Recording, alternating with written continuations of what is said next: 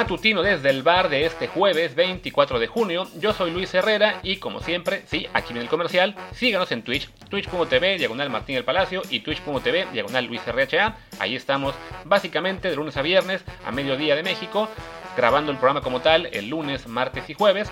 O si solamente quieren escuchar esos matutinos, en la, solamente la versión audio, aquí estamos en Amazon Music, en Apple Podcast, en Spotify, Stitcher, Himalaya, Castro y muchísimas más. Así que, sea cual sea su preferencia, pues por favor síganos en tanta plataforma como puedan, porque a nosotros, evidentemente, nos hace mucha falta llegar a más y más público para que todo este proyecto y todo este contenido que hacemos valga mucho más la pena y algún día lleguen patrocinios que nos den, si no de comer, por lo menos para pagar las Coca-Colas de cada, de cada stream. Y ahora sí, hecho este comercial, vamos a hablar del tema del día, que es evidentemente la posible marcha de José Juan Macías al fútbol europeo, en particular al Getafe, a donde iría, según todos los reportes, cedido por un año. Esta información surgió ayer miércoles, primero como un reporte de, de un chico de Bean Sports, Patrick Meehan.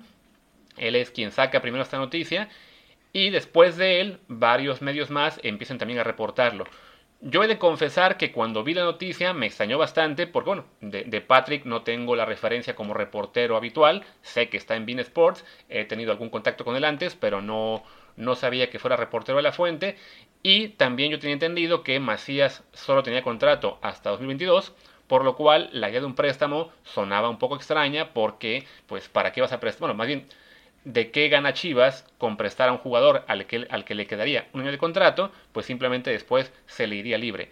Ya después llegaron más reportes que indican que el contrato de, de Macías con Guadalajara en realidad tiene mayor duración, lo cual hace más viable la idea del préstamo, o bien puede ser que en, como parte de la negociación Chivas esté eh, exigiendo que Macías renueve, digamos, por un año o dos más, como medida de protección, ¿no? Es algo que han hecho otros clubes en el mundo, por ejemplo el Chelsea era especialista en eso, que se la pasaba comprando cantidades industriales de jugadores, lo cedía a otros clubes y cuando ya ese jugador, digamos, quería renovar sesión o simplemente le buscaban acomodo nuevo, bueno, parte del trato era también que renovara para que nunca se le fuera gratis al Chelsea la figura, ¿no? El caso más eh, importante fue el de Thibaut Courtois, que lo tuvieron seguido en, el Atlético tres años y cada año era renovar la sesión, pero también renovar contrato para que pues no hubiera ahí posibilidad de pérdida para el Chelsea, ¿no? retomando ya lo que es el tema de Macías, pues bueno, llegaron después, después del reporte de este chico de Bing Sport, ya se subió también al barco la gente de ESPN, eh, Medrano de Tebasteca, otros reporteros, todos indicando básicamente lo mismo, que es que ya está esto muy cerca, que Macías está a punto de firmar, que sí va a ser un préstamo, que habrá cláusulas, digamos, ventajosas para Chivas, lo que le señalaba, ¿no? Quizá una renovación automática o bien una compra forzosa para el Getafe si se cumplen ciertos parámetros.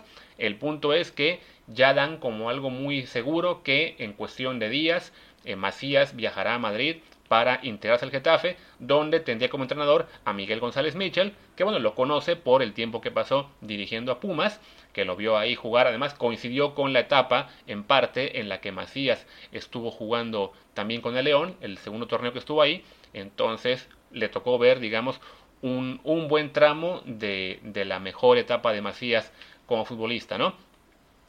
En ese sentido, pues creo que sería muy bueno para, para Macías el marcharse a un club europeo, a un club español además, con lo que es la ventaja de, pues de que no hay que adaptarse, la, adaptación es más sencilla.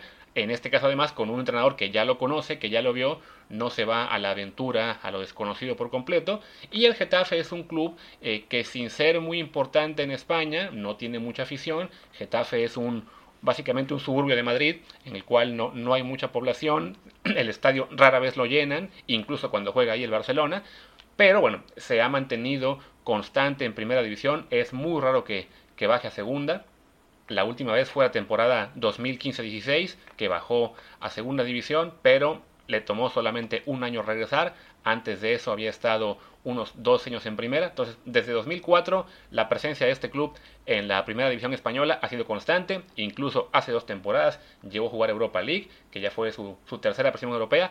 Entonces, pues parece un, buen club para que Macías tenga su primera oportunidad en el fútbol europeo.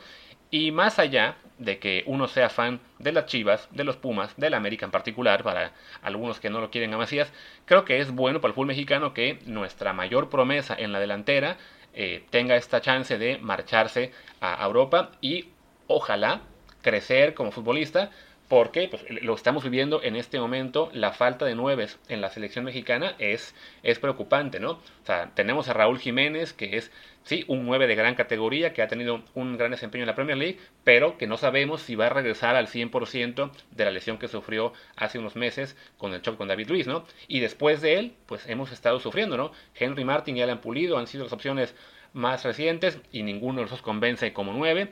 Chicharito se está vetado, ahora se probará Funes Mori, que ha generado también polémica su, llamado por ser naturalizado. Entonces, pues urge que la generación que viene después, la generación del equipo olímpico, llámese Macías, llámese Eduardo Aguirre, después de ellos Santiago Muñoz, Santiago Jiménez, Luca Dupuy, el que está en Argentina, pues que ellos también ya vayan creciendo y de todos ellos, yo creo que Macías y Santiago Muñoz son quienes se ven con mayor potencial. Muñoz es mucho más joven, apenas 18 años. Macías ya mucho más avanzado, ya tuvo una temporada buena en León. Con todo y lo mal que se puede decir que le ha ido en Chivas últimamente, ya se está aproximando a los 50 goles en primera división. Entonces, que de este salto a Europa, sin duda sería provechoso para él.